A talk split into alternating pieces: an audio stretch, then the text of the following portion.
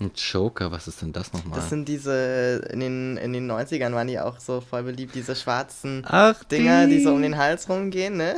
Kennst du die noch? Ja. Genau, die nennt man Choker. Ach so. Oh Gott, was für ein Name ist das? Naja, es ist halt das, was es tut, es ne? ist halt Choking. das, es choked dich. Genau. Ich Ja. Ach Mensch, ey. Na, sag, wo wir gerade beim Choking sind. Worüber, worüber reden wir denn heute, Rick? Was ist denn Ähm, heute das Thema? Über Alter. Oh, Alter. Ja. Alter, Alter, Alter, Alter. Alter. Wir benutzen das Wort so oft, so, total, total inflationär. Kann man aber drüber reden. Ja, Ja, bin ich mal gespannt, was wir daraus machen. ja. Du bist ja auch so ein alter weißer Ein Mann. alter weißer Sack. Naja, schauen wir mal.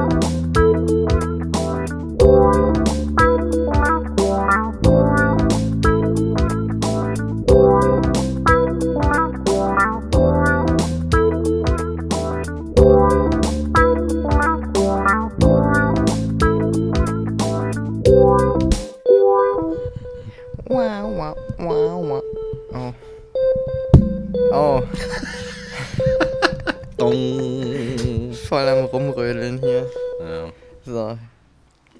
Ja, heute reden wir über das Alter und ähm, ich habe gar nicht so viel zu sagen über den Trans-Teil, weil sich hier im Moment einfach nicht so viel geändert hat.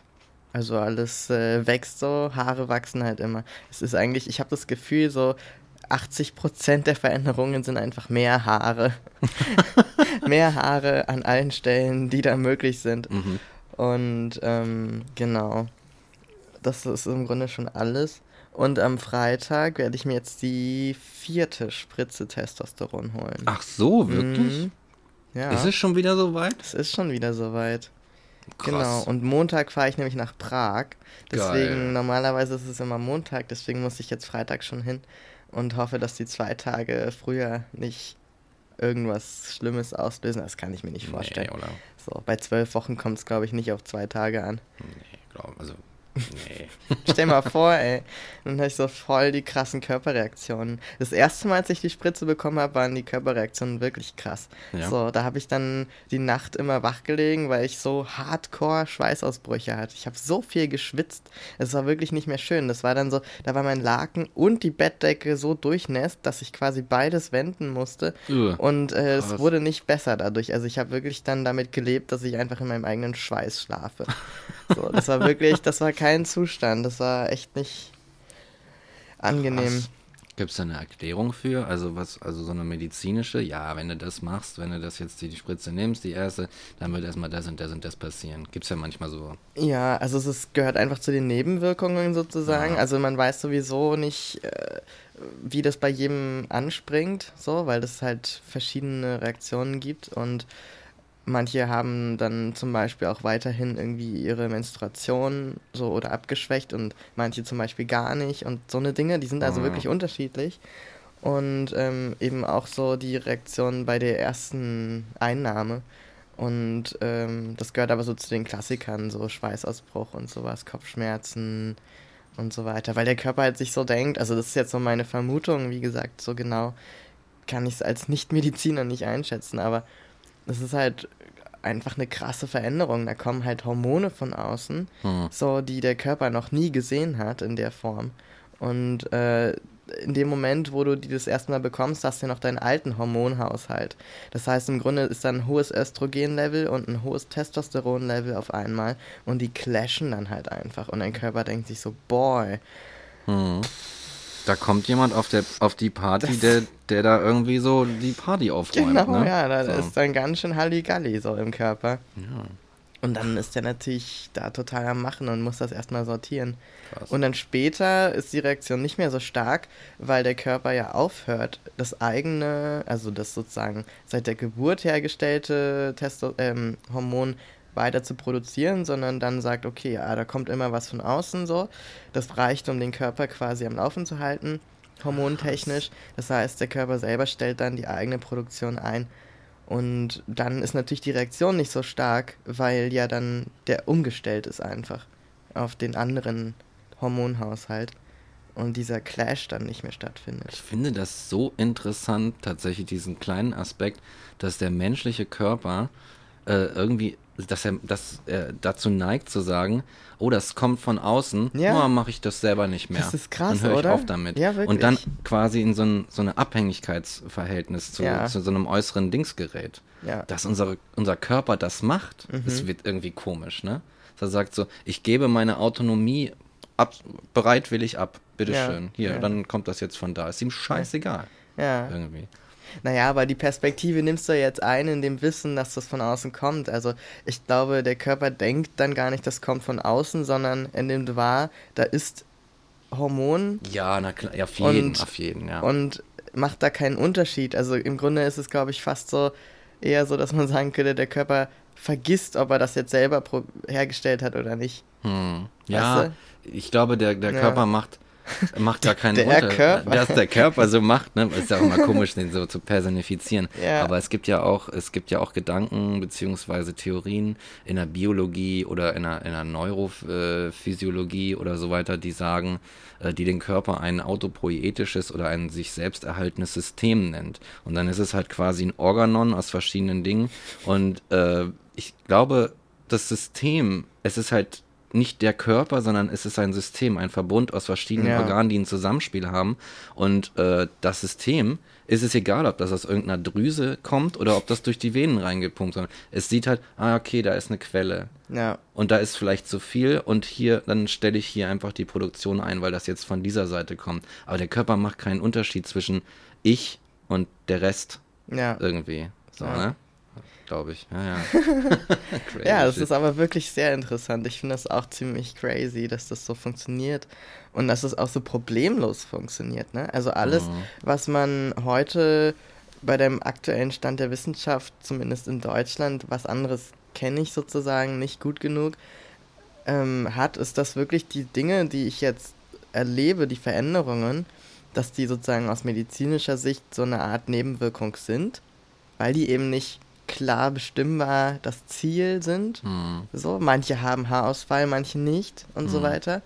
Ähm, aber dass es alles sozusagen gewollte Nebenwirkungen sind. Hm, ja. Und im Grunde das Medikament in Anführungsstrichen nichts auslöst, was man eigentlich nicht vorher weiß und möchte. So. Hm. Also es gibt natürlich Dinge, die kann man nicht, wie gesagt, garantieren. Ne? Ich kann nicht garantieren, dass die Stimme, also dass es ein Stimmbruch kommt, ja, aber wie die wird am Ende, welche Oktaven die dann hat oder sowas. Mhm. Oder ob der Haarwuchs, der Bartwuchs genauso ist, wie du dir den wünschst oder nicht und so weiter. Aber grundsätzlich ist es schon krass, dass es da so wenig Risiko gibt irgendwie. Mhm. Es ist nochmal was anderes, wenn du sozusagen eine Transfrau bist und Östrogen bekommst, weil dann, glaube ich, das Krebsrisiko sich erhöht oder so. Also nicht, nicht Krebs, ähm, also es gibt so bestimmte Risikofaktoren und es ist dann äh, zum Beispiel für, wie heißt denn das, mit den Beinen, mit den Beinen, wo man auch, wenn man die Pille nimmt, immer Probleme mitbekommen kann. Ahnung. Äh, ist das Tuber, nee, nicht Tuberkulose, wie heißt denn das?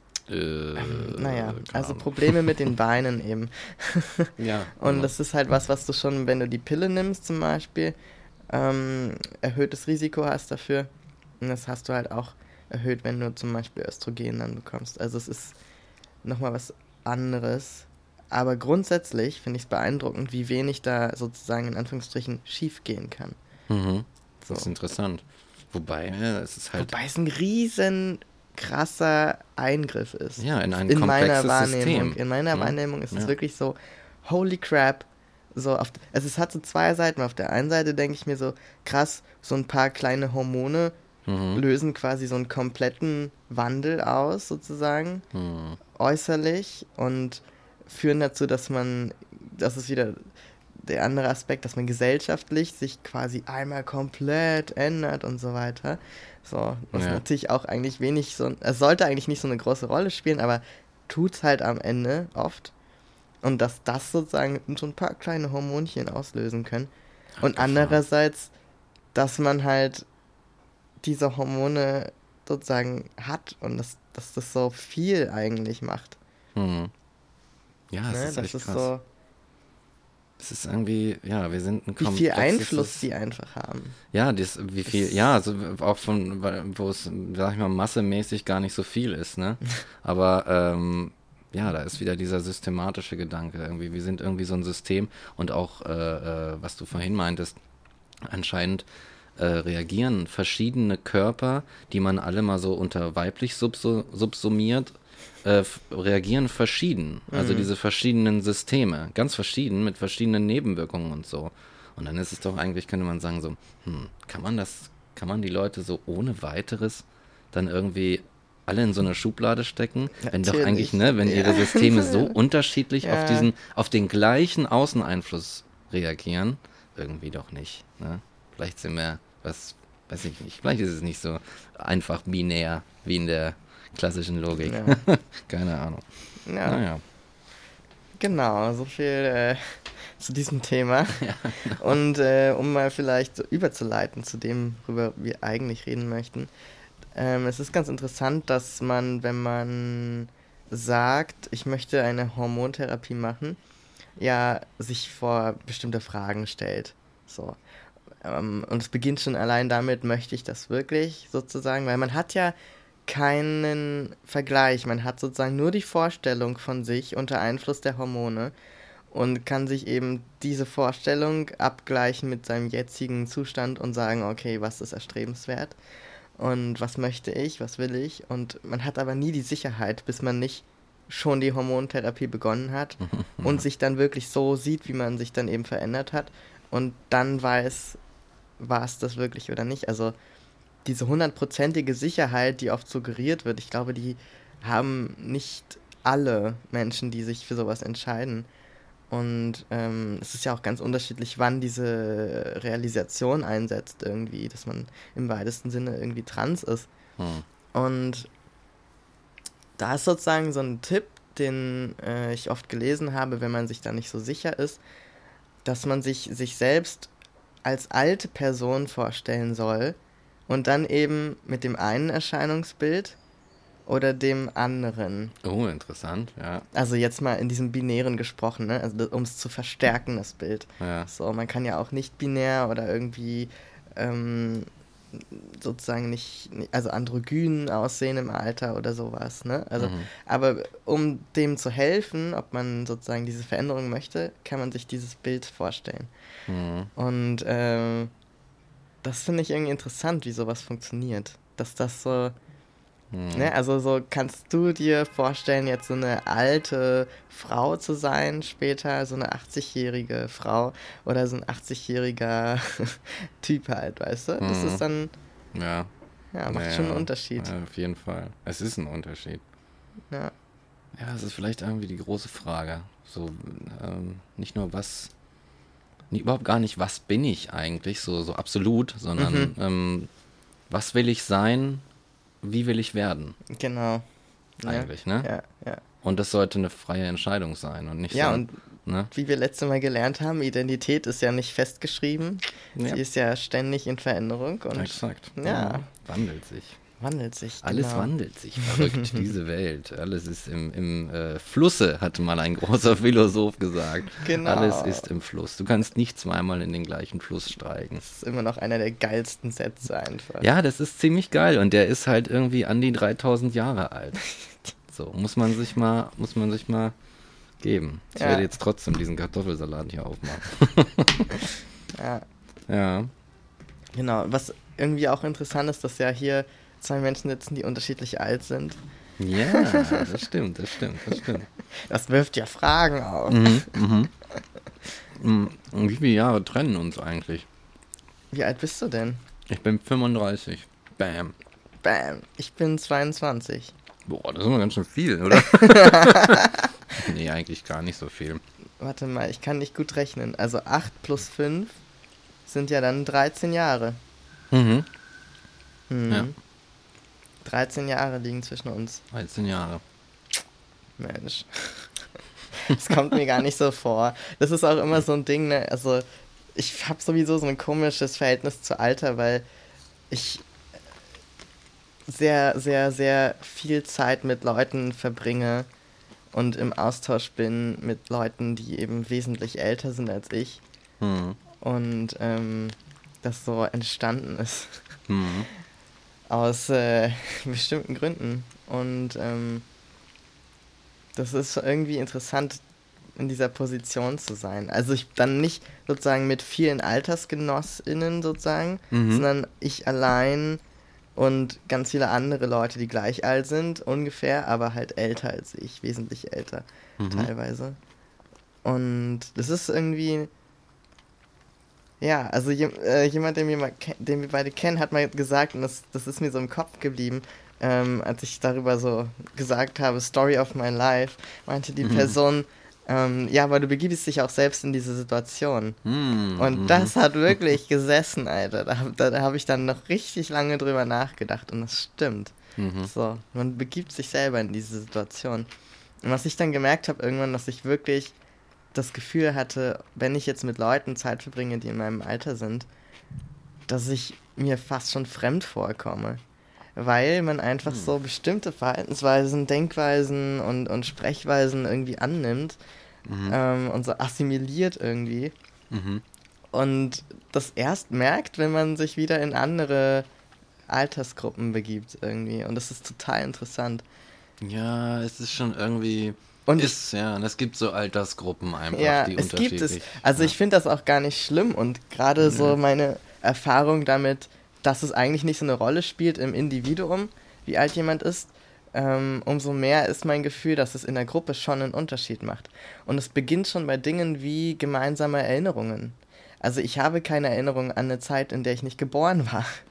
Logischerweise. Ja, das stimmt. So, das heißt, Menschen, die älter sind als ich, die verbinden dann alle so bestimmte Erinnerungen an eine Zeit, in der ich noch nicht bewusst wahrnehmen konnte und so weiter. Mhm. Und das schließt mich dann in bestimmten Situationen und Themen aus. So. Ja. Und so eine Sachen. Und das finde ich irgendwie witzig. Und das Ding ist auch zum Beispiel mein, mein, äh, mein, naja, ich sag mal erster, also davor gab es noch einen anderen, aber das war so, da war ich noch nicht so alt. Ähm, So mein erster richtiger fester Freund war halt auch zehn Jahre älter als ich. Mhm.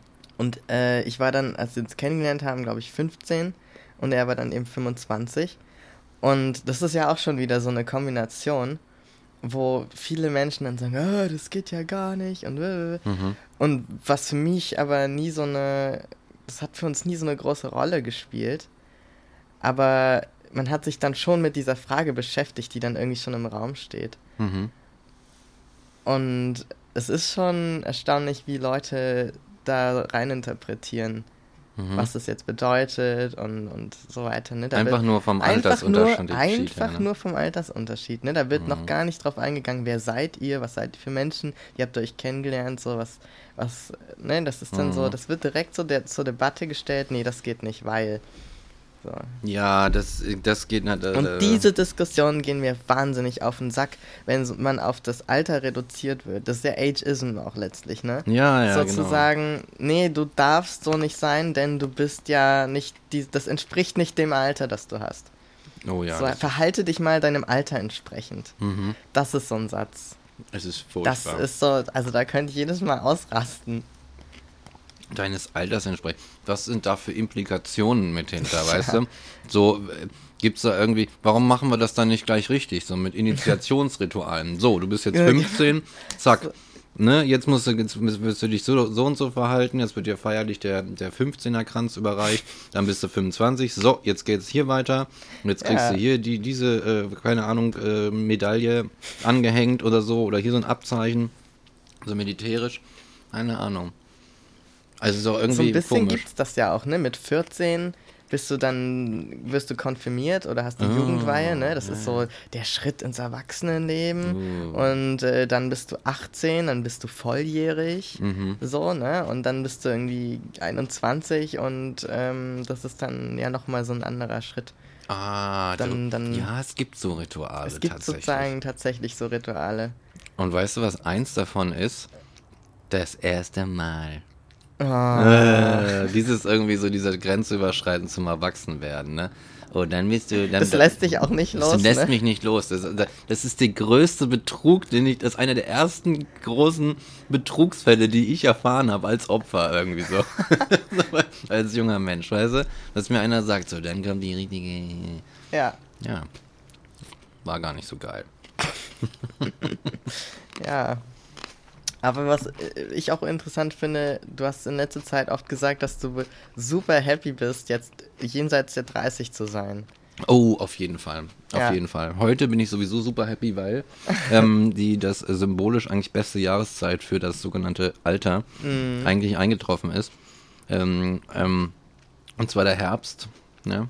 Die Bäume sagen sich, so genug gemacht, ich werfe den ganzen Kappes jetzt einfach mal ab und dann liegt das da unten so tot rum. Ähm, aber ja, ich muss tatsächlich sagen, ich bin absolut froh, diese Grenze überschritten zu haben und zu sagen, zu, äh, sagen zu können, so wie die Bäume, ich ähm, werfe viel dieses alten Ballastes ab, den ich so in, in den 20ern vor allem so gegrowt habe an meinen Ästen sozusagen. Okay, So was die- ist denn da für Ballast abgefallen von dir? Ach so, alle möglichen Kram. Ich sag die Sache, wir kommen als Menschen, wir kommen auf die Welt, wir haben keinen Plan, was die ganze Scheiße soll.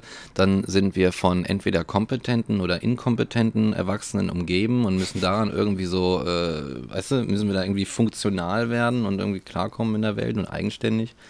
Und dann ist dann auch so eine Kultur. Und ich glaube, dass das ähm, mitunter, na gut, haben wir schon geklärt, dass es hart schwierig ist, aber ich habe so viel Fehler gemacht quasi in meinem in meinem Life.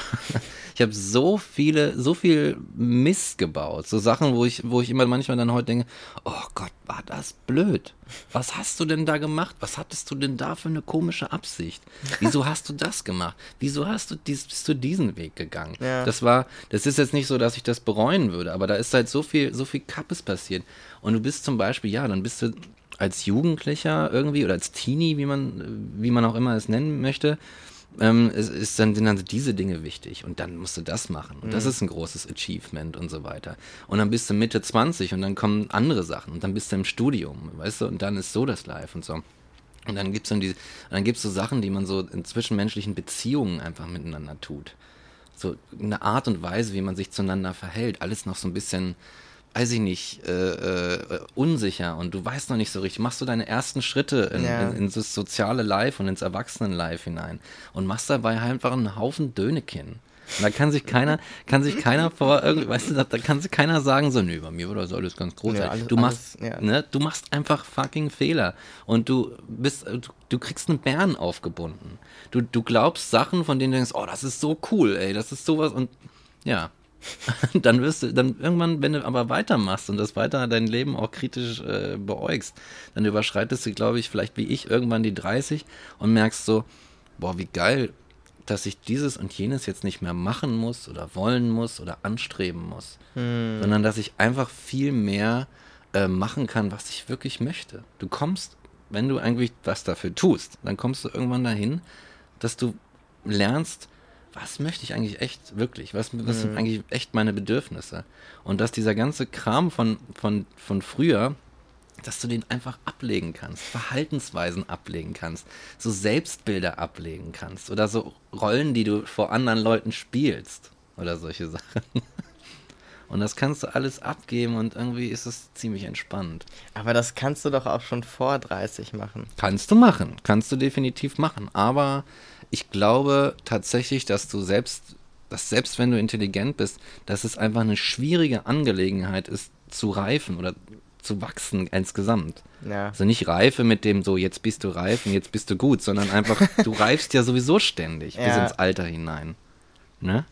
Und ich glaube, und ich habe irgendwann gedacht, äh, ich hatte irgendwie dann dachte so, oh, jenseits der 30, das ist angenehm. Jetzt ist es Mm. angenehm.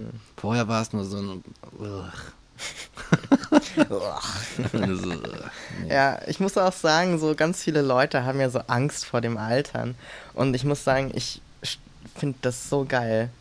Ich freue mich total drauf zu altern und ähm, zu wissen, dass ich bestimmte Dinge noch nicht begreife. Also gerade der Umgang mit mm, älteren Leuten ja. gibt mir eine, eine, einen Spiegel davon, wie es bei mir wahrscheinlich auch irgendwann mal sein könnte. So, meine Selbstwahrnehmung, was, was ich tue und so weiter.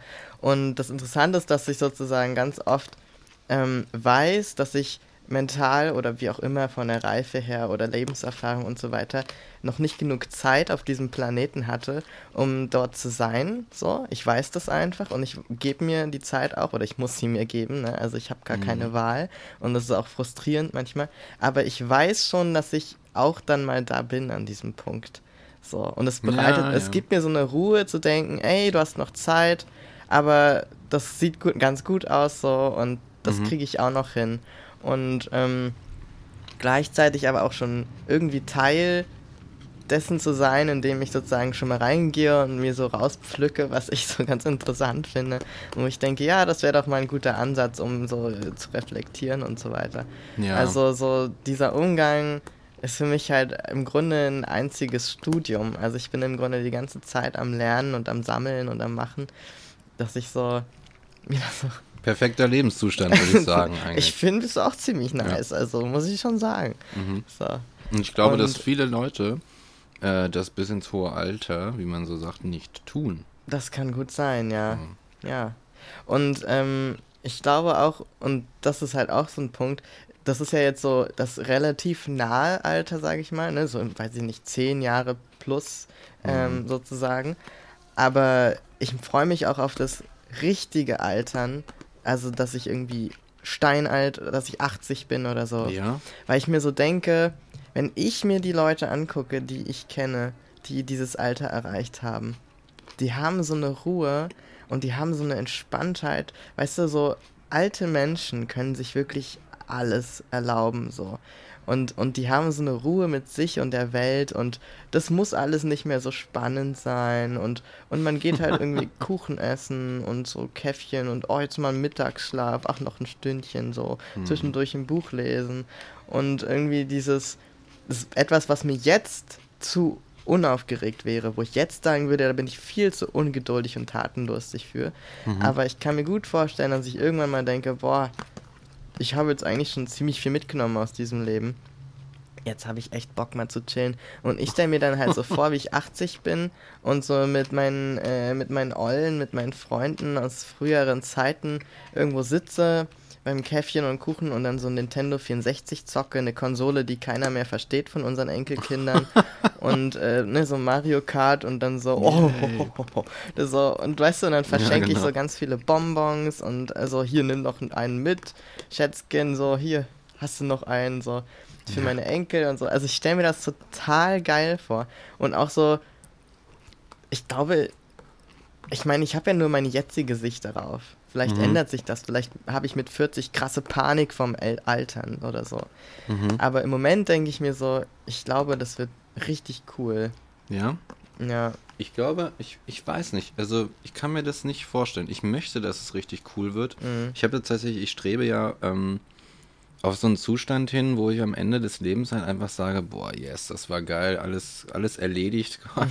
und jetzt mache ich einen Abflug und guck mal, was äh, die nächste Reise mit sich bringt, wenn es eine gibt. Keine Ahnung, ja, okay. egal. Aber ähm, was du an alt, älteren äh, Menschen äh, beobachtest, muss ich sagen, ich habe das Gegenteilige beobachtet. Okay. Ich habe da so eine, ich habe da viel, also ich habe jetzt nicht so viel mit älteren Leuten zu tun, aber was ich viel gesehen habe, ähm, ist so eine, so eine, so eine Angst. Ist viel so eine ja. auch oft, oft touchierte, äh, versteckte Angst. Und nicht zuletzt vor dem Sterben. So, nicht zuletzt vor dem Sterben, weil ich kann, ich kann erzählen, ähm, ich hatte, ich wohne ja in äh, äh, Moabit und im, äh, im, besseren Teil, so in Anführungszeichen, ne? an der Grenze zu Charlottenburg.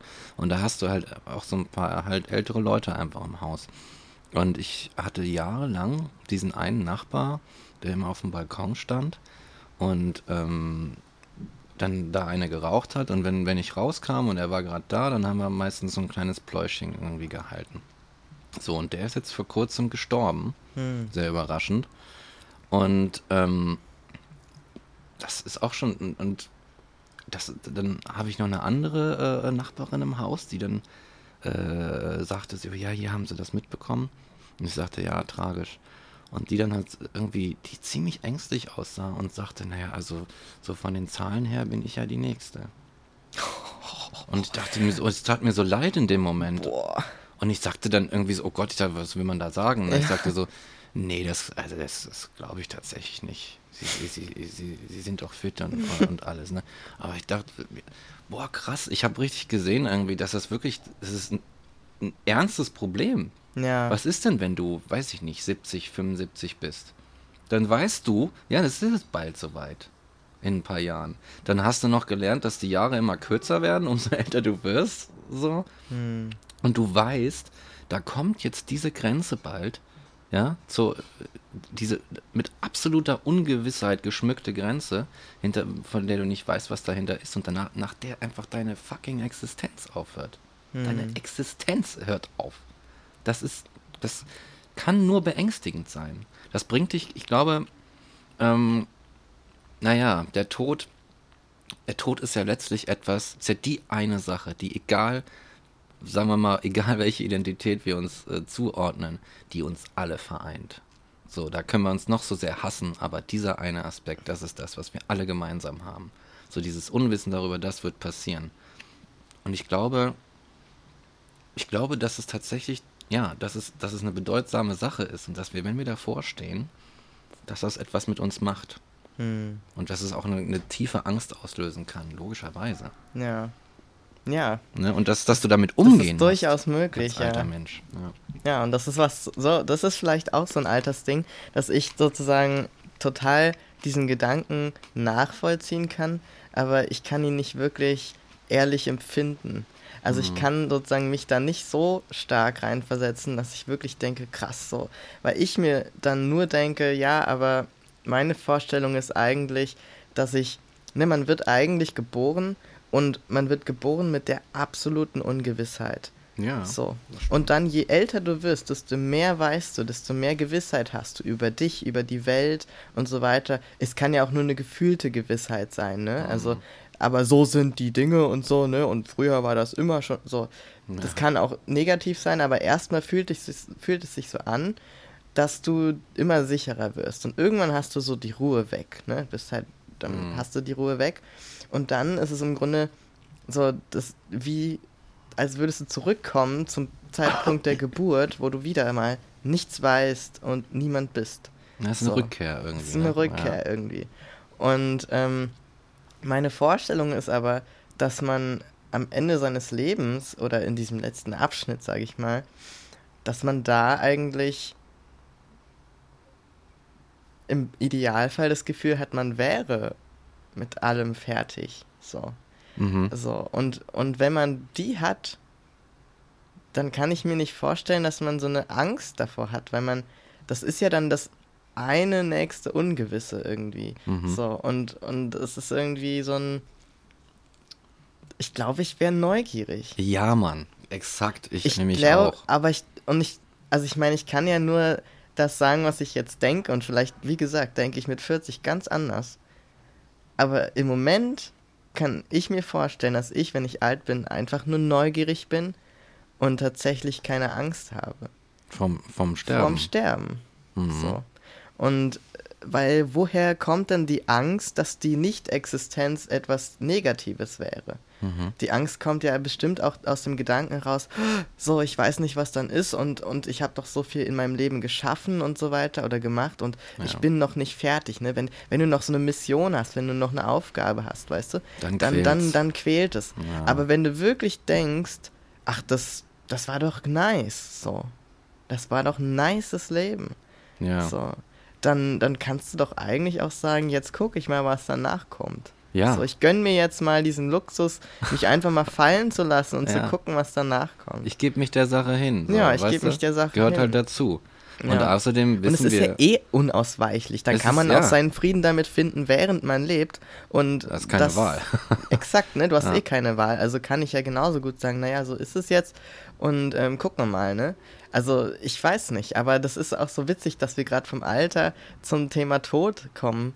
Weil das ja. ja so, das ist ja im Grunde auch das, das, also die ganzen Probleme, die Menschen haben mit dem Altern oder mit dem Mhm. Alter, hängen, glaube ich, am Ende mit dieser Frage, dieser unausgesprochenen, weggedrückten Frage zusammen. Ja, ich glaube auch. Ich glaube auch. So, wenn du das Gefühl hast, so, nö, ich bin eh immer nur so alt, wie ich bin, und dann wäre das ja eigentlich nicht wichtig. Ja, ne, man So. ist so alt, wie man sich fühlt. Ja. d- I don't know, äh, Diggi. Weiß ich nicht. Äh, ja, Ja. und nein. ja und nein.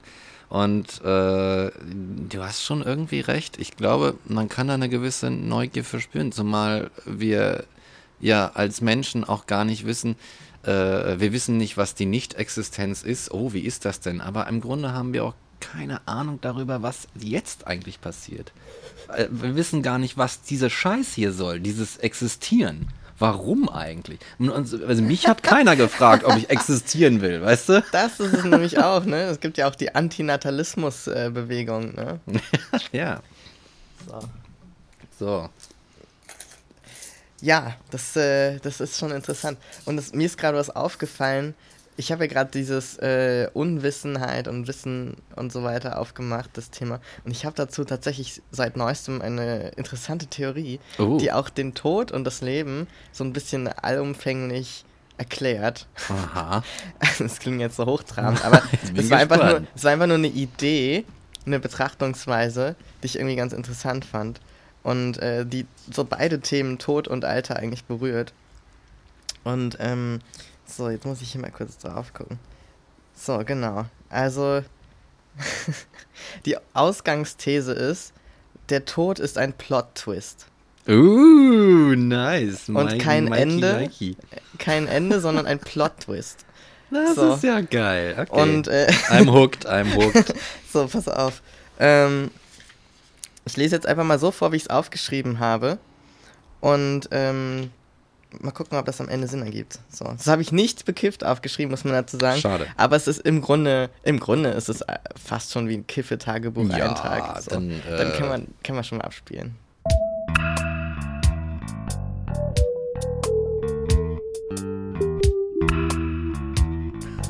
Liebes Kiffertagebuch. Oh. Liebes Kiffertagebuch. Ja, krass, meine Stimme hat Ja, sich schon Mann. hart verändert, ne? Ich vergesse das auch immer. Liebes Kiffertagebuch. yes, genau, also der Tod. ich hatte Gedanken zum Tod und über das Leben. Also der Tod ist ein Plot-Twist und alle, die ihn durchleben, schlagen die Hände an die Stirn. so, so, so Facepalm-mäßig. Ähm, dass ich da nicht drauf gekommen bin. Das ist dieser Moment, wenn man stirbt, ist so ein Oh, dass ich da nicht drauf gekommen bin. Und zwar, der Tod ist ein Plot-Twist und nicht das Ende der Geschichte. Ähm, er ist ein Plot-Twist und die ultimative Beantwortung aller Fragen. Auch der Frage, warum musste ich sterben? Also das ist eine Theorie, die ich schon sehr lange habe, dass für mich der Tod erklärt sich so, dass man da im Grunde die ganzen Fragen, die man sich übers Leben stellt, beantwortet bekommt. Alle, inklusive der Frage, warum musste ich sterben und man damit sozusagen nichts mehr offen hat. So. Hm. Und, ähm, Durch den Eintritt des Todes. Genau, so. Mhm. Dass sich der Tod durch den Tod erklärt. Mhm. Mhm. So, und dann kommt man durch diese ultimative Beantwortung aller Fragen, kam ich dann, das hatte ich schon lange, kam ich dann zu dem Schluss, okay, dann ist das Leben, dann ist das Leben nämlich ein Konglomerat aus Fragen. Und äh, das Leben ist eine endlose Abfolge von Fragen. Das beginnt bei Wer bin ich? Und geht dann ins Detail. Was esse ich heute Abend? Und die Antworten, die resultieren stets in Entscheidungen und die wiederum treiben unser Handeln voran. So, ne? Also ich stelle mir die ganze Zeit Nice. Fragen. Was esse ich jetzt? Ich esse jetzt Eier mit Speck zum Frühstück. Was mache ich jetzt nach dem Frühstück? Ich arbeite. Warum arbeite ich? Weil ich Geld verdienen muss. Warum muss ich Geld verdienen? Weil ich äh, leben möchte und davon Geld, von Geld kann ich mir Essen kaufen und so weiter, ne? Ja. Also, und das Ding ist, ähm, die Fragen sind zu Beginn des Lebens sehr dominant. Wir haben die Kinderphase, wo immer gefragt wird, warum, warum, Mhm. warum, wo das sich äußert. Und später ähm, bekommen wir immer die gleichen Antworten auf Fragen, Mhm. sodass wir die Frage vergessen und nur noch die Antwort leben. Aber eigentlich Mhm. steht dahinter immer noch eine Frage. Mhm. Ich würde auch So. sagen, wir fangen an zu glauben. Genau, und, Und wir fangen an ja. zu glauben. Ne? Wir stellen nicht mehr die Frage, sondern wir nehmen nur noch die Antworten Genau. an. Und die glauben So. wir dann krass. Genau. Und ähm, genau, die stets gleichen Antworten durch Handlungsabfolgen, die wir in- und auswendig kennen, ähm, werden die Fragen nicht mehr wahrgenommen, verstummen, bis zum Beispiel eine, eine Frage oder eine Krise eine Unsicher Unsicherheit auslöst und alte Fragen wieder aufwirft. Das hat man ja auch Ah, manchmal. Krisen, yeah, Ja, Alter, die sind genau. ja shit. Und ähm, genau, und diese, diese, die, diese Fragen, diese Fragen, die dann äh, aufgeworfen werden, die waren nie weg. Die waren nur stumm, Mhm. sozusagen. Ja, mute. Genau. Und Krass. die kommen dann wieder. Und so das am Ende, und das ist jetzt so mein äh, Fazit da draus, man eben diese Fragen hat die ganze Zeit, immer die Antworten sucht und der, das, der Tod ist dann halt dieses Beantworten aller Fragen. Und danach geht es aber mit was anderem weiter, was wir uns nicht vorstellen können.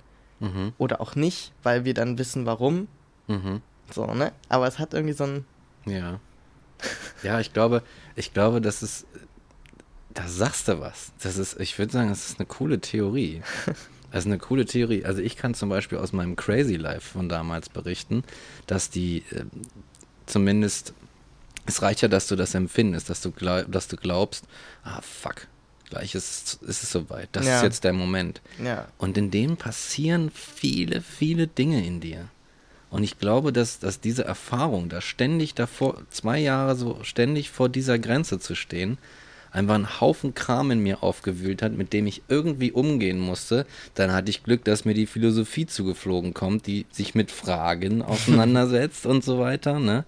Und ähm, dass ich quasi ohne diesen, ohne diesen Kontrast zu meiner komischen Existenz zu sehen, die, die auch gar nicht mehr hinterfragt wurde, ähm, äh, jetzt habe ich den Faden verloren, aber ich brauchte einfach, ich brauchte diesen Kontrast, Ja. um, um mir einen Reim machen zu können auf das, was passiert, also auf mein Existieren.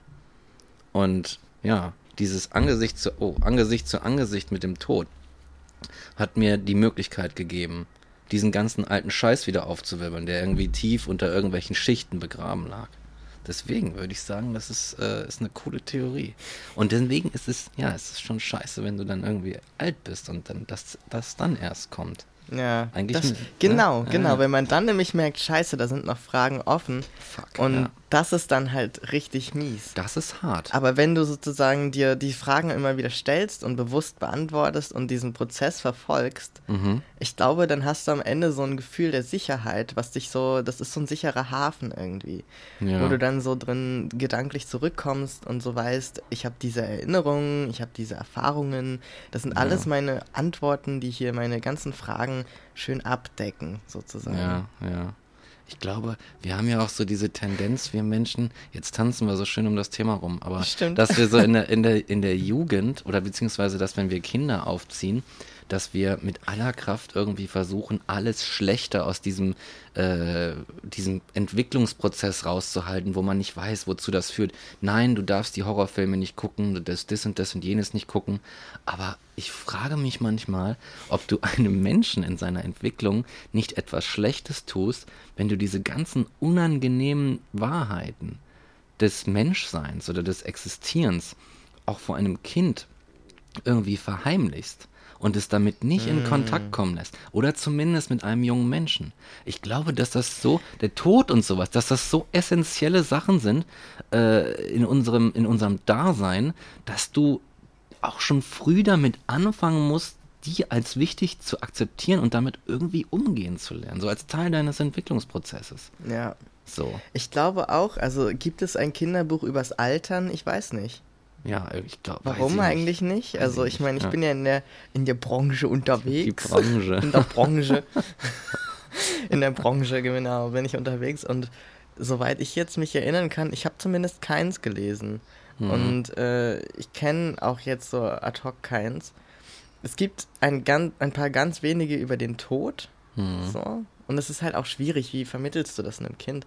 Und ich glaube, das ist nämlich die eigentliche Frage nicht. Es ist keine Frage von Verbot oder Mhm. Nicht-Verbot, sondern es ist eine Frage des, wenn ich nicht verbiete, wie mache ich es trotzdem kindgerecht? Weil ich glaube, Ja. da glaub, muss man schon einen Auf Unterschied das machen. auf jeden also Fall, du ja. kannst einem Sechsjährigen nicht eine zerfledderte Leiche aus dem Krieg zeigen und sagen, guck Nee. mal, das ist die Realität. äh, Hier, das, Ja, äh, das passiert da. äh, Ne? Also das, das ist schon, das kann man so nicht machen, glaube ich. Da traumatisierst du und das ist wirklich ein negativer Einfluss auf die Entwicklung 100 pro.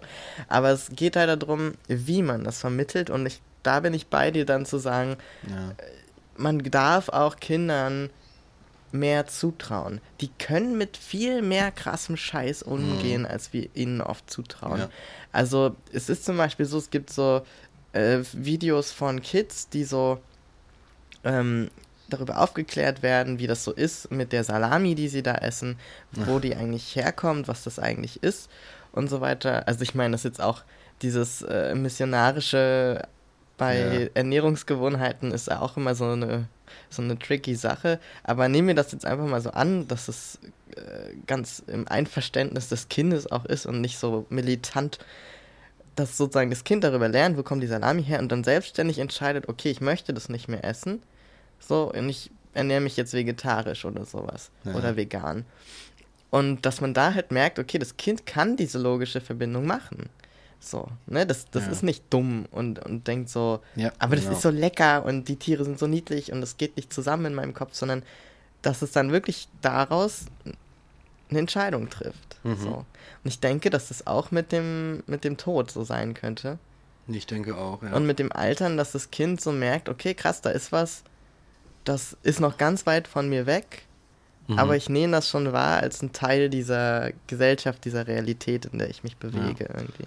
Ja, ja, ja. Da ist irgendwie die Angst, ist so ein bisschen der Showrunner, was, was diesen Teil der Kindererziehung angeht. Man sagt, äh, man hat, das Ding ist, du hast ja auch als Elternteil, du hast keine Antworten, sondern du musst deinem Kind sagen, pass auf, da gibt's etwas, das beendet deine Existenz. Und sonst warum? weiß ich nichts. Genau. Warum? Warum und was Ähm, passiert dann? Oh. Keine Ahnung, sorry, wir, es gibt niemanden in unserer Spezies, der da irgendwelche Erkenntnisse zu hat. Sorry. So, und das, was, was, was passiert beim Menschen? Der Mensch sagt natürlich, oh, das ist negativ, das muss vermieden werden, reagiere ich mit Angst. Und Warum Angst, ist es denn überhaupt negativ? Ne? Ja, also, ne, also genau. wie gesagt, ich bin neugierig, aber hey. Ja, ja, ja. So, ich auch, halt, ich ähm, auch, auf jeden Fall. Aber der Mensch reagiert irgendwie, weil er ja auch irgendwie ein Tier ist, einfach mit so einer, mit so Mhm. einem Angstimpuls. Das stimmt. Ja, es Um ist das auch zu ein, vermeiden. Es ist auch ein Instinkt letztlich. Ja, ne? exakt. Man Der- soll mal nicht verkennen, dass wir auch Tiere sind Genau. und Instinkte haben, auch wenn sie ganz tief begraben sind unter unserer äh, ach so tollen Selbstreflexion und so weiter. ja, exakt, Ähm, genau. da sind trotzdem Instinkte und ich glaube, nicht sterben zu wollen, ist da schon ganz äh, Ja. sicher eine. Ja, ist ja auch ganz gut, dass man Ja. sagt so, ja okay, äh, wäre schon cool, wenn ich die 80 Jahre, die ich so ungefähr habe, dann ja schon irgendwie zu Ende bringe. So, weißt du, das Ja. ist ja schon ganz, wenn es wenn es nicht egal ist, ob du jetzt gleich oder dann in 80 Jahren stirbst. Also das ist schon ganz cool. Aber ich dachte gerade auch noch, ich glaube, dass Altern oder na, beziehungsweise Altsein auch in dem Zusammenhang noch eine andere Problematik äh, mit sich bringt. Ja. Und die hat dann auch tatsächlich bei uns jetzt gerade in unserer Kultur gesellschaftliche Ausmaße. Ähm, Trommelwirbel, Trommel, Trommel, Trommelwirbel. ähm, äh, und das ist die äh, einfach Unfähigkeit für sich selbst zu sorgen. Also Ja. auch die, die körperlich, dass die körperlichen Gebrechen auftreten. Du bist nicht mehr an, vielleicht irgendwann sogar in der Lage, dich selbst hygienisch irgendwie sauber zu halten, auf Toilette zu gehen und der ganze Kram. Das Ja. geht einfach irgendwann nicht mehr und du, du brauchst Hilfe und psychisch ist es natürlich irgendwie, du warst jahrelang ein Mensch, der irgendwie so klar kam mit sich und dann bist du halt vielleicht bettlägerig oder sowas. So.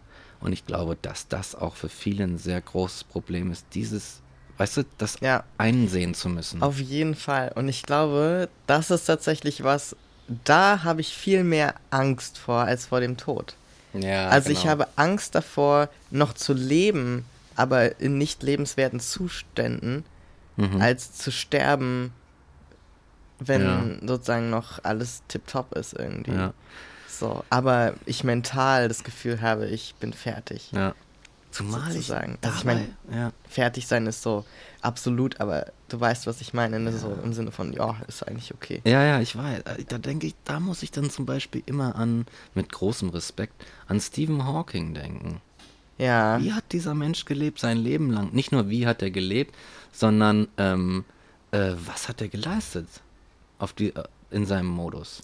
Der war ja schon erwachsen, als das ALS Ja, ihn sozusagen gecatcht hat, ne? genau, ja. Und so sich verschlimmert hat. Genau. Ja. Aber ich habe so großen Respekt, Bewunderung in der Hinsicht total von ihm, dass er sagt so, ja, ich lass mich nicht unterkriegen. Weißt du, ich zieh mein... Der, der, der spielt noch bei den Simpsons mit und kommt da als Helikopter angeflogen, weißt du? So, so exakt. diese Coolness möchte ich auch haben, ja, Alter. das haben viele von uns, die kein ALS haben, irgendwie nicht, Nee, nicht genau. erreicht. So. Ja. Und der hat das gemacht, so einfach nur und trotzdem sich noch, du, trotzdem hat er so einen bestimmten Charakter gehabt. Das war Das halt der, stimmt. der Hauke, der hatte auch einen Witz, der hatte Humor Total. und so, ne?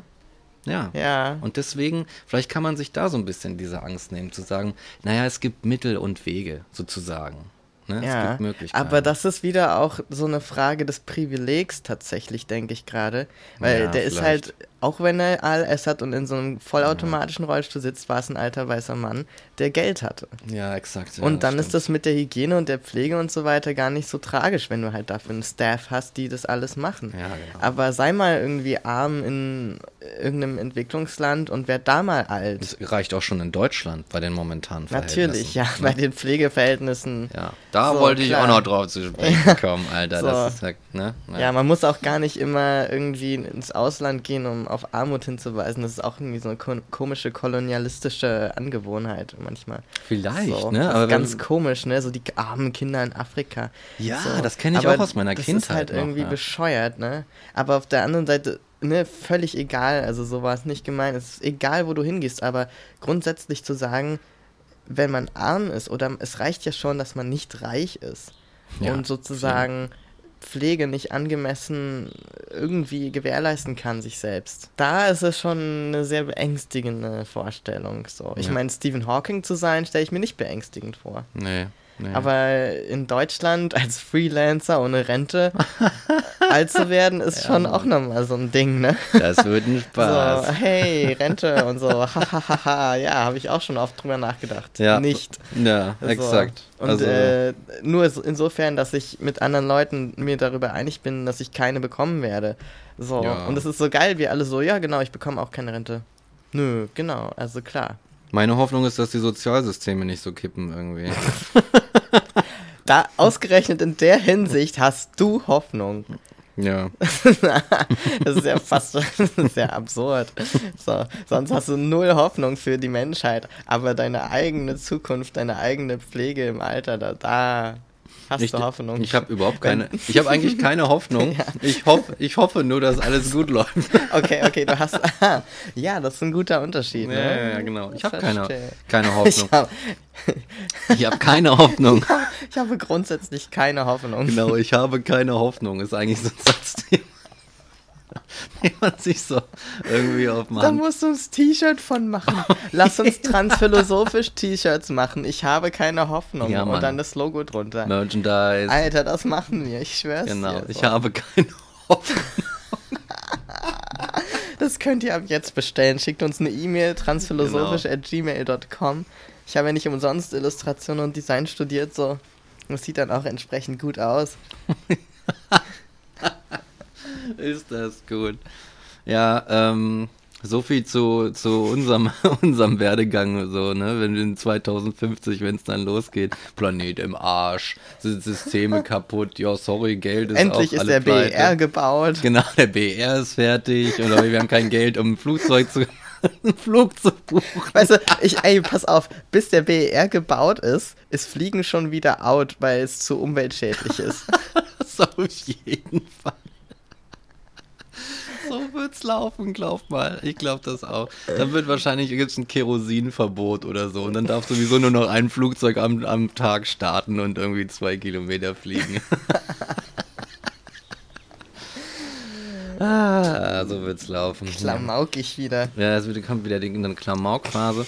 Aber ähm, ja, ich hätte noch was. Zum Beispiel ähm, dieses Altsein und so. Ne? Das ist ja und, und gebrechlich sein, wie man es dann irgendwie nennt. Nein, man sagt pflegebedürftig. Wenn du zum Aber Beispiel. du bist gebrechlich, jetzt mal. Titten, Ja, du bist Titten ja- auf den Tisch, du bist, du bist halt gebrechlich. So. Exakt, ne? Ja, du bist gebrechlich und du bist, du brauchst einfach ein bisschen, brauchst einfach ein bisschen Hilfe. Ja. Und die Sache ist, das große Problem, und da guckt noch keiner so richtig hin in unserer fucking Gesellschaft, ist die Überalterung. Ist gerade so ein bisschen out, das Thema. so, ne? Aber die, das, dass wir so, wir überaltern krass und das bedeutet irgendwie nicht nur, auch wer zahlt die ganze Rente von den Leuten? Nee, das bedeutet vor allem, wer pflegt und betreut diese Leute? Ja. Wer hilft denen? Wenn es mehr alte als junge Leute gibt, wie viele junge Leute müssen dann quasi die alten Leute pflegen, damit, damit die irgendwie, weißt du, dann muss irgendwie ein junger Mensch irgendwie drei alte Leute pflegen. Ja. Wahrscheinlich noch einen Ganztag, weil. so Ja, und hat kein halt. eigenes Leben als, als junger Mensch sozusagen. Genau. Das ist krass, ne? Und das ist ja auch eine Entwicklung, die durch den ganzen sogenannten Wohlstand zustande kommt, ne? Also gerade in den ganzen Industrienationen hast du ja diesen demografischen Wandel. Hm. Und äh, da haben wir damals in der Schule noch so schöne Grafiken auswendig gelernt, ne? Mit, dann kam irgendwie so die Medizin, dann Ja. kam so die Industrialisierung und dann die Jobs und so, ne? Und Mhm. so weiter, Krankenversicherung und bla bla bla. Und Ja. auf einmal wurden die Leute wesentlich älter so. Und Mhm. das ist schon nicht ohne. Und ich glaube auch, das ist eine Entwicklung, die die Menschheit ja, soweit ich weiß, bisher noch gar nicht erlebt hat. Das heißt, wir sind im Grunde die erste Menschheitsgeneration, die das so erlebt und damit umgehen muss, genauso wie der Klimawandel. Also mit zu vielen alten Leuten genau, quasi. so, weil es einfach bisher nicht, nicht so war. Mhm, Also dass, also dass die Leute nicht so alt wurden, ähm, ich glaube, das ist, das ist ein Irrglaube. Nein, Ja. also nicht, dass sie nicht so alt wurden, sondern dass so viele Menschen alt waren. Ja. okay, Also das- quasi, ne, ja. diese, diese auf den Kopf gestellte Pyramide, die wir im Moment haben, oder so Ja. Sand oder was das ist, ähm, auf jeden Fall viele, viele alte oben und wenig junge unten, ähm, die hatten wir, glaube ich, so noch nicht. Nicht so Mhm. stark. Ja, Das, das, hat ja ein bisschen gebraucht, bis das zustande kam. Und jetzt Ja. müssen wir damit irgendwie umgehen. Ja es gab, und- gibt auch keine Kriege, die die Leute dann irgendwie immer so ein bisschen also Ja, minimieren. und du schickst ja auch 80-Jährige nicht an die Front, so. Ja, genau. Oh Gott. Also nicht, dass ich das möchte. Das muss ich kurz mal ähm, hier noch neue politische Pläne. Ja, man, äh, wählen Sie mich bei der nächsten Landtagswahl. Ich kandidiere für die Freien Wähler. Ja, was macht man damit jetzt? Ich weiß es nicht. Ja, ich äh, kann dir sagen, was man macht. Also es wird tatsächlich was gemacht. Es, es muss ja was passieren, weil Leute, ähm, weil Leute akut, also ne, Unterstützung brauchen in diesem, in dieser Hinsicht. Und wie die Gesetzeslage so ist, ist, dass ähm, Kinder für ihre Eltern aufkommen müssen. Kinder müssen dafür sorgen, dass ihre Eltern versorgt werden. So, das ist oftmals gar nicht möglich, weil erstens gibt es nicht genügend Pflegekräfte, zweitens gibt es nicht genügend Betreuungskräfte und ähm, drittens kostet die ganze Scheiße einen Haufen Geld, die die meisten Kinder dann wiederum nicht haben. Und deswegen ist man, äh, ist man halt krass überfordert. Die Krankenkasse zahlt da auch nicht wirklich so viel so zum Beitrag. Und was passiert jetzt? Ähm, um nochmal darauf zurückzukommen, dass das ein krasses Problem ist.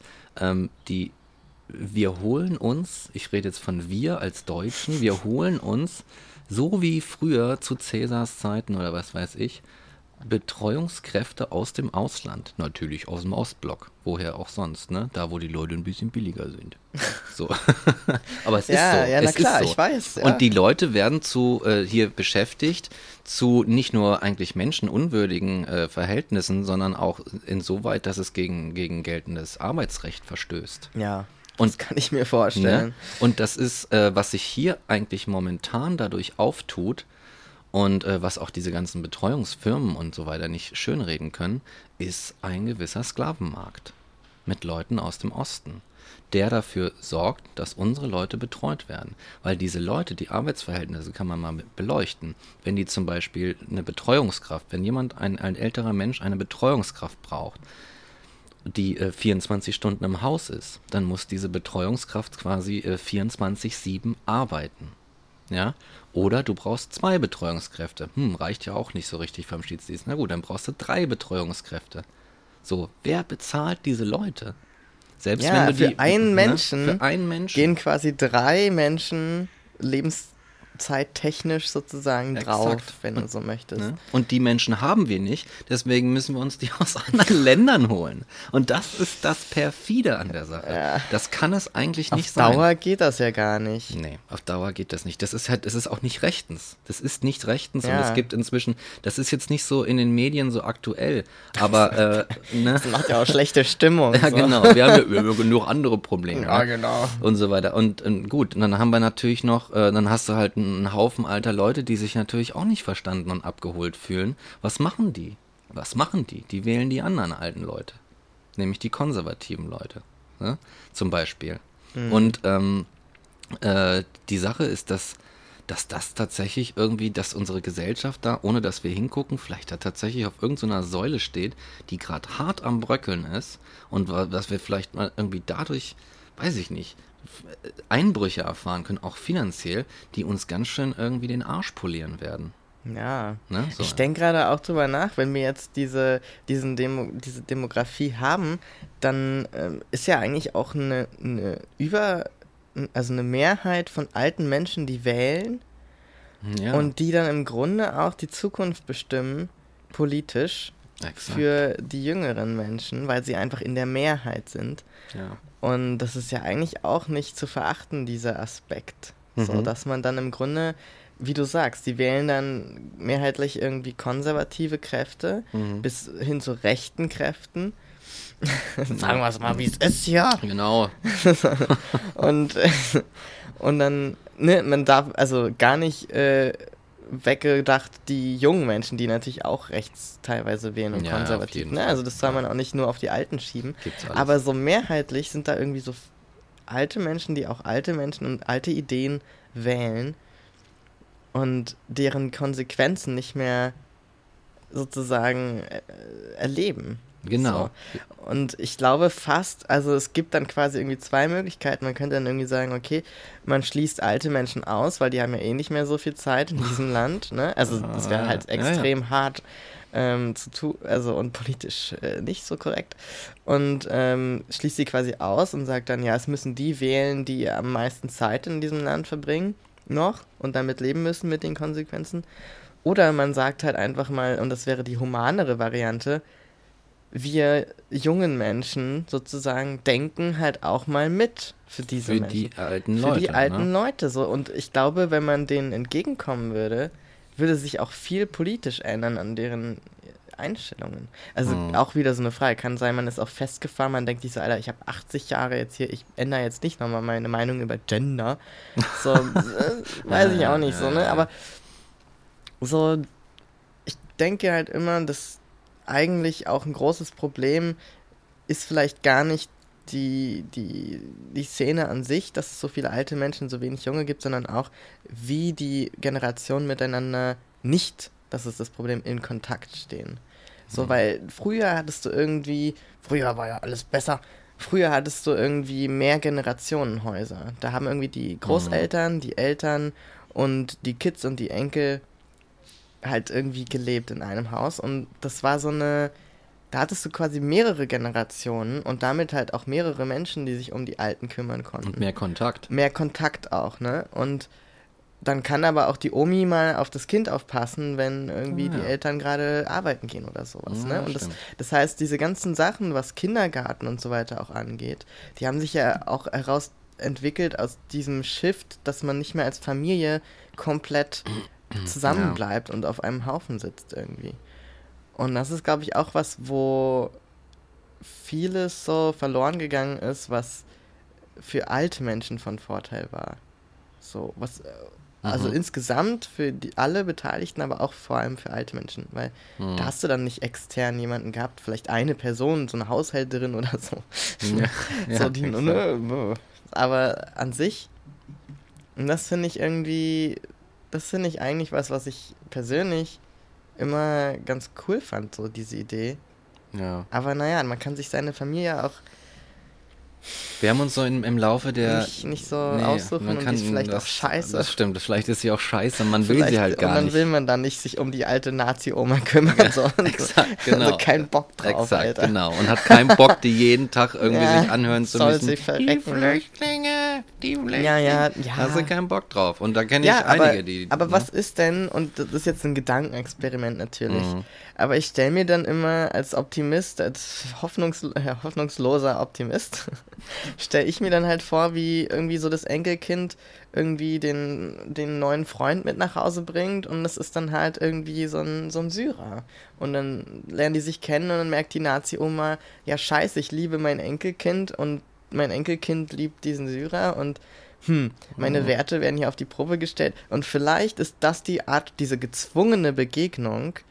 Ähm, ich bin ja ein großer Verfechter der Begegnung. Vielleicht Mhm. ist das ein Schnittpunkt, wo solche Dinge aufgebrochen werden könnten. So. Mhm. Halte ich für schwierig. Ich kann mir. Das ist wieder, ich sag ja, Ja. das ist mein, äh, mein hoffnungsloser Optimismus.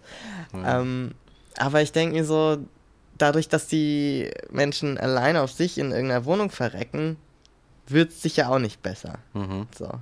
Ja, also ich muss gar nicht meinen, mein, ich muss gar nicht meinen, meinen Unterschichten-Kontext da hineinbringen, um halt auch schon zu berichten, dass ich es erlebt habe, wie äh, dann irgendwie eine, eine Frau, deren, äh, weiß ich nicht, äh, Großmutter oder Vater mal irgendwie äh, schwarze Hautfarbe gehabt hatte, dann in eine Familie rein geheiratet hat, wo es dann irgendwie ein Riesending war, dass da Ja. jetzt eine eine Schwarze oder ein Schwarzer ist. Weißt du? Wo das so ein Das ist so Riesending. krass. Das gibt es auch in, in, Ja. in gehobenen Familien. Ja, Leute mit, mit äh, auch. guten Jobs oder was Ja. auch immer du sagen willst. Ne? Das gibt es auch da in Deutschland. Natürlich. Jenseits der Berlin-Blase sowieso. Ne? Ja. Aber auch, auch hier. Und ich glaube, das ist tatsächlich. Das ist so eine Sache, da habe ich keine Hoffnung. Ich habe keine Hoffnung. Die T-Shirts müssen wir uns wirklich Die machen. sind wirklich, so, ne? ich glaube, die sind ja auf Ja. jeden Fall. Ja. Ja, ich weiß auch, ich weiß manchmal gar nicht, wo meine Hoffnung oder mein Optimismus her. Und ich glaube fast, die Frage lässt sich tatsächlich durch unser Thema beantworten, weil junge Menschen haben potenziell, glaube ich, immer mehr Hoffnung. Ja, auf Weil die haben Fall. noch nicht so viele Enttäuschungen erlitten, die haben noch nicht so viele schlechte Erfahrungen gemacht, die, deren Vertrauen wurde noch nicht so oft gebrochen Mhm. und so weiter. Ne? Und je älter du wirst, desto mehr merkst du, oh fuck, also wir Menschen sind echt nicht so geil. Und wir machen wirklich bescheuerten, be dummen Scheiß irgendwie Ja. so, ne? Da sagst du und, was. und so weiter. Und ich glaube wirklich, deswegen sind Kinder und auch Jugendliche oft sehr optimistisch und, und so, ne, so heiter und lachen ganz Mhm. viel und rennen rum und haben so das Grauen der Welt da draußen noch nicht erlebt. Mhm. Und ähm, deswegen sind ja auch dieses Bild der alten, verbitterten Oma, die aus dem Fenster meckert, so, Mhm. dem kommt man dann irgendwann näher, wenn man so merkt, dass man selber älter wird und auch irgendwann manchmal so am Fenster sitzen würde und meckern würde über diese Welt da draußen Ja, und ja, so. ja. Und ich glaube, das ist zum Beispiel was, das wirklich so mit zunehmendem Alter immer mehr eintritt, so dieser, Ver also nicht, nicht mal das Eintreten von so einem negativen, Mhm. sondern der Verlust des positiven Denkens. Ja, und ich, ich finde, dies, der Verlust des positiven Denkens sehe ich nicht als negativ an, muss ich ganz ehrlich sagen. okay. Oh. Das ist das Ding. Das ist das, das Ja. hast du mich auf was gebracht. Das ist nämlich wieder diese Grenze mit dem mit der 30. Du sagst zum Beispiel die negativen Erfa Erfahrungen, ja. Äh, das ist da, da, das ist aber, ich würde nicht das so sagen, so, oh, das ist jetzt schlimm, da ist jetzt was kaputt gegangen in diesem Menschen, jetzt hat er seinen ganzen Positivismus irgendwie verloren. Nee, das glaub ich Sondern auch nicht, ich ja. würde eher sagen, dass da ähm, Formen der Desillusionierung stattfinden.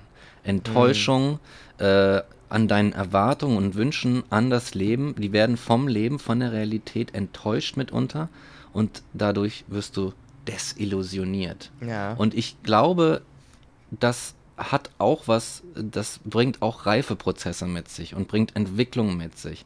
Und du lernst die Welt auf eine, auf eine solidere Art und Weise kennen. Und ich mag es heute sehr, äh, äh, ähm, wenn ich Menschen begegne, die auch alle diese Desillusionierungen schon durchhaben und man und ich kann mich, das ist, das ist vielleicht ein Zeugnis des Äl- Älterwerdens, dass ich sage, oh, ich verstehe mich. Nicht nur, dass wir in den 90ern irgendwie beide die Turtles geguckt haben oder sowas oder Mila Superstar, sondern dass wir diese, diese Enttäuschung und Desillusionierung beide erlebt haben und darüber sprechen können. So, und dass du dich darüber verbinden kannst. Ja. Weil vorher hast du dann halt irgendwie, hast mit Menschen geredet und das ist vielleicht irgendwie so diese, dieses 20er-Ding, was ich irgendwie, wo ich froh bin, dass es vorbei ist. Und du, dein Blick war noch so in die Zukunft gerichtet. Und ihr habt, man, man, man hat irgendwie so über, über die Träume geredet und wie Mhm. schön das alles wird. Ach, und wenn wir uns dann sehen in zehn Jahren, dann bist du, dann bist du das und ich bin das und dann gehen wir zusammen dahin und machen wieder das und so. Aber Ja. da hat das Leben, hat noch ein Wörtchen mitzureden. Gibt ja noch so mal ein paar Backpfeifen mit auf dem Weg, weißt du, die noch nicht gekommen sind. Und es ist irgendwie, ich weiß nicht, ich, ich empfinde das als schöner, als dieses, dieses Träumerische, muss ich sagen. So. Ich finde, ich empfinde das als, als, weiß ich nicht, äh, solider, wahrhaftiger. Keine Ahnung. Das sind vielleicht die Zeit, äh, die Anzeichen, dass, Ja. ne, dass es zu Ende geht mit dem Ja. ollen Mike. Aber das ist ja auch lustig, dass es dann hier im Podcast so oft aufeinander trifft, ne? Mhm. Irgendwie diese, diese zwei Denkweisen dann irgendwie. Ja, genau das, das fand ich auch von Anfang an cool, dass ich dachte so, ah ja, cool, da wird genau nämlich das aufeinander gehetzt sozusagen. irgendwie. So, pass mal auf, ey, wenn wir den Podcast noch in zehn Jahren machen, dann bin ich auch 32. Und dann bin ich, dann sitzen hier so zwei Leute und machen nur noch Rants, Exakt. weil ich dann auch keine Hoffnung mehr habe. Exakt, dann haben wir beide keine Hoffnung mehr. Dann drücken wir einfach alle zwei Minuten die fucking R-Taste. Spielen das einfach in Endlosschleife zwei Stunden und sagen, hier ist euer Podcast. Hier Hier, Peter. friss oder stirb, Alter. Ja, ja. Ja, das ist schon lustig, ne? Ja, ja. Das ist echt lustig. Aber ich, äh, ich will auch nicht zu viel bashen über alte Leute. Ich glaube, Nee, die. Ne, die, die empfinden nämlich das auch so. Vielleicht ist es, liegt die, die Referenzzeit bei denen in den 60ern oder weiß, weiß ich wo. Mhm. Wo, wo ich, ich sage so, ey, weißt du noch, die 90er damals? Und so, ne? Und hier äh, Center Shock Kaugummis und so weiter. Weißt du, also ich, keine Ahnung. Und die, und die, und die sagen so, hier, kennst du ne, ah, weißt du noch früher, als man bei Tengelmann einkaufen war? Kennt kein Schwein heute. Kaiser? Tengelmann. Kaiser Tengelmann. Yeah. Irgend sowas, ne? Und Ja. auch das, auch da, da sind so viele, da ist so viel Entwicklung in so einer bestimmten, in so, einem- so einem historischen Kontext einfach, der ein anderer war, Mhm. entstanden und darüber verbinden, verbindet man sich auch, hat man noch so eine Einheit irgendwie. Mhm. Und ich glaube, vielleicht ist es so, dass wir das irgendwie ein bisschen aufbrechen müssen, dass wir tatsächlich mehr aufeinander zugehen sollten und sagen, hey, lass uns doch mal voneinander erzählen. Weißt du, statt immer so, es hat so eine Entwicklung in Deutschland stattgefunden, dass man sagt, boah, mir gehen die Eltern auf den Sack, die Großeltern, ich habe keinen Bock, mich mit denen auseinanderzusetzen, ab ins Altersheim mit euch. Macht's gut, ich mache jetzt mein geiles Live hier irgendwie mit meiner, weiß ich nicht, schöne Wohnung und so alleine. Aber vielleicht ist das vielleicht ist das nicht so gut. Ich würde jetzt halt nicht sagen, dass alte Leute per se irgendwie so es total raus haben. Das ist auch irgendwie so eine Nein. positive Diskriminierung oder so. Aber es ist einfach die, ja, vielleicht sollte man sich nicht aus dem Weg gehen. So. Das ist das, was ich gesucht. Vielleicht sollte man sich nicht aus dem Weg. Ich glaube, wir gehen uns, so sind wir Deutschen sowieso. Wir gehen uns aus wir dem Deutschen, Weg. ich glaube, ziemlich viele Menschen weltweit Ja? sind so. Ich kann halt nur immer von uns Deutschen reden, so ungefähr, Ja, weil ja, okay. mehr sehe ich nicht so wirklich. Ne? Aber ich okay. glaube, ich glaube, wir, wir, wir gehen uns, wir gehen uns aus dem Weg. Hm. So. Ne, Wir haben immer irgendwie einen Vorwand. Ja. Und nicht. es ist auch so ein Abgleich im Sinne von besser oder schlechter Ja, und gar immer. nicht im Sinne von anders. Ne? Ja. Also man kann doch wohl anerkennen, dass jemand eine andere Erfahrung gemacht hat, wenn er in einer anderen Zeit jung war. So. Und das ist doch auch Das interessant. ist doch interessant, so, weißt du? Und dieses ganze, aber ich habe auch manchmal das Gefühl, man muss erst selbst älter werden, um zu verstehen, dass das interessant ist. So. Weil wenn du jugendlich bist, dann ist das nicht interessant. Also ganz selten, glaube ich, kommt Hm. dieses Gefühl ehrlich auf, dass man das interessant findet, wenn Opa vom Krieg erzählt oder so, ne? Hm. Und später machst du so Erfahrungen, wo du irgendwann so denkst, ach krass, ich frage mich, ob das früher auch so wahrgenommen wurde und so erlebt wurde. Also Ja. ich merke auch, dass ich jetzt so ähm, mit meinen Eltern mehr darüber rede, wie das früher so war oder wie es in der DDR war oder sowas und mich das ehrlich interessiert, Ja. Was vorher nicht so war, wo ich vorher so dachte, ja, keine Ahnung, ist halt deren Leben irgendwie damals so, kann ich keine Verbindung zu herstellen, kenne ich nicht, ist mir egal und weiß ich auch nicht, ich komme mir selber kaum klar auf das Leben, was ich hier zu bewältigen habe, so. Exakt. Weißt du, man ist halt so Ja, ja, eingenommen von sich und seiner ganzen Entwicklung. Exakt. Und das Und- ist Kindsein. Genau, und wenn man aber dann, ne, wenn so ein paar Fragen beantwortet wurden und man so mal ein bisschen Ruhe einkehren Ja. lassen kann, dann kann man sich auch Zeit nehmen und mal sagen, ey, wie, sag mal, wie ist denn das eigentlich bei dir? So, oder Ja. wie war denn das damals? So. Ja, ja. Und eine Sache ist auch noch so, wenn nämlich die Reife kommt, ich glaube, wenn so die, egal in welcher äh, Alterszahl sie eintritt, ne? Aber wenn so langsam die Reife kommt und du dich halt, du ein reflektierender Mensch bist, dann bist du auch irgendwann interessiert, lernst du Sachen über dich und du lernst auch, hm, das hat auch irgendwo Wurzeln. Das geht auch noch eine Weile zurück. Mein, mein, meine Persönlichkeit kommt auch irgendwie so aus der Behandlung, die ich durch meine Eltern erfahren habe und deren Persönlichkeit kommt, kommt aus der Behandlung, die sie erfahren haben, etc. pp. Ja. Und so denkst du dir, kommt dann vielleicht, hm, wie war das eigentlich 1970 in Deutschland zu leben? Ja. Wie war das eigentlich? Ja, und, man kommt, ne? man Ja. kann so über dieses Verurteilen der Handlungen und, und Verhaltensweisen so mal hinwegkommen und so in die Tiefe gehen und so sich so Mhm. fragen, okay, ja, das, das Handeln kann ich vielleicht verurteilen und, und schrecklich finden oder so, ne? Mhm. Und äh, so weiter. Aber wenn ich mir angucke, wo das herkommt, kann ich es zumindest besser verstehen. So. Ja, exakt. Und das genau. ist meistens auch was sehr Heilendes irgendwie, finde ich. Und genau das ist es ja, was eigentlich das Einzige, was du mit so einer Vergangenheit tun kannst, auch wenn es also eine schlechte Vergangenheit war.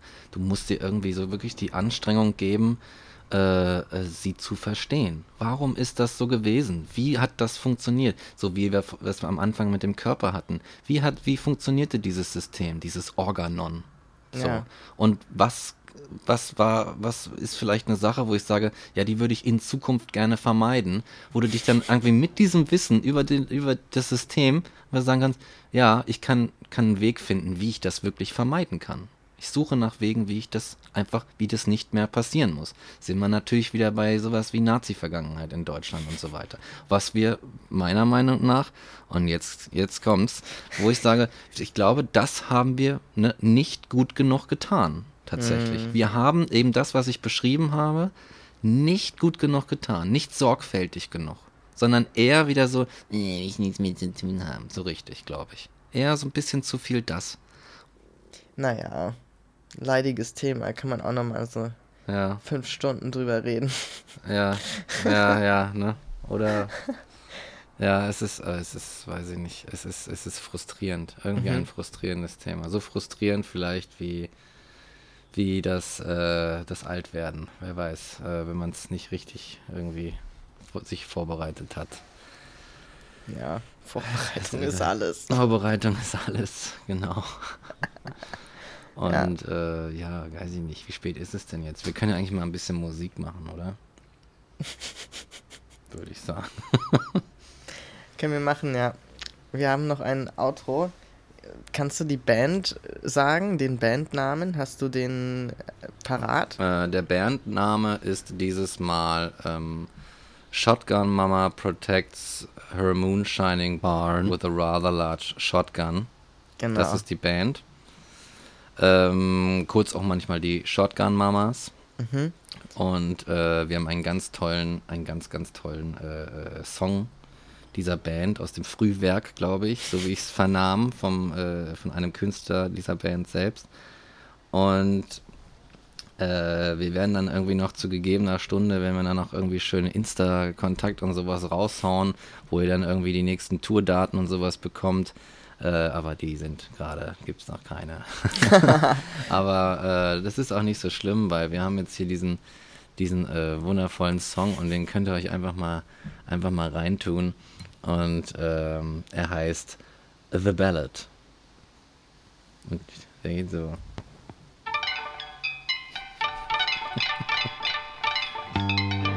Das ist wie so ein Opi auf dem LSD-Trip.